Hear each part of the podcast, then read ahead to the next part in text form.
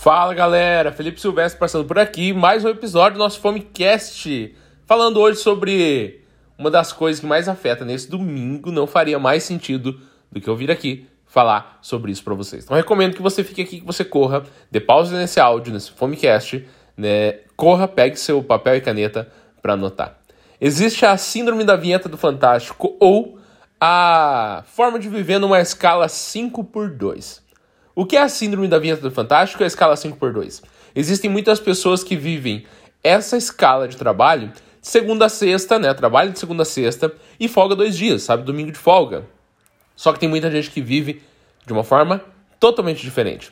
Ela vive a escala 5 por 2. Segunda-feira é a tristeza na vida dela, né? Segunda-feira é algo terrível para alguns, é abominável para outros que desprezo, para outros vou encontrar o invejoso e invejosa lá no trabalho.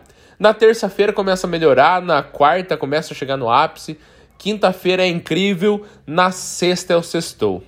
Sextou incrível, onde os grupos de WhatsApp começam a bombar, o rolê já começa a fazer parte, e aí a sexta-noite é o ápice, sábado é lindo, domingo, depois do almoço, a coisa começa a piorar de novo.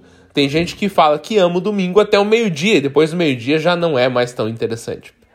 E aí vem a síndrome da vinheta do Fantástico. Quando toca a música do Fantástico, ele já começa a ficar triste porque ele entende que amanhã se renova tudo de novo e que de novo ele vai para o, o karma da vida dele. Ele vai para algo que ele não gosta de fazer, que muitas vezes não está ligado ao seu propósito. Tem gente que vive essa síndrome da vinheta do Fantástico. É comum ocorrer nas empresas e perceber que isso acontece. A pessoa é feliz somente no sábado e domingo.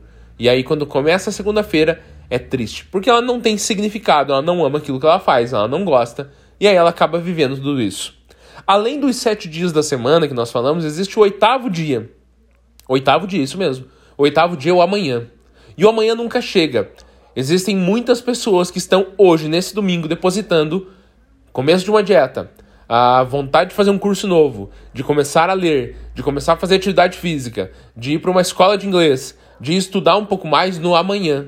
Só que o amanhã nunca chega. O amanhã fica para amanhã, que fica para o amanhã, que fica para amanhã, e ele nunca é capaz de chegar. Faz o seguinte, tá? Começa a pensar em três perguntas para você responder aí agora, tá? Para que você possa entender o significado, propósito, que você tenha propositação naquilo que você faz que você entenda verdadeiramente que é tesão, que é massa aquilo que você faz. E se você não curtir, você não precisa mudar de área, mas perceba o que você pode fazer dentro daquilo que você já faz que possa te proporcionar um bem-estar, que você possa curtir fazer. Primeira pergunta é: quem eu me torno fazendo o que eu faço? Quem eu me torno? Uma pessoa mais feliz? Eu me torno mais, mais é, contribuinte com outras pessoas? Segundo ponto: para quem isso é importante? Para quem isso é importante? Para minha família? Para uma contribuição social? Para crianças? Para o mercado? Para os meus colaboradores? E terceiro, por que isso é importante? Porque te torna um profissional melhor? Porque faz com que você ajude outros clientes? Responde essas três perguntas e se realmente você entender e sair em três respostas interessantes, realmente você está vivendo de uma forma com significado. Mas se não sair nada, é importante que você pense se você não é um, uma das pessoas que está vivendo a síndrome da vinheta do Fantástico ou numa escala 5x2.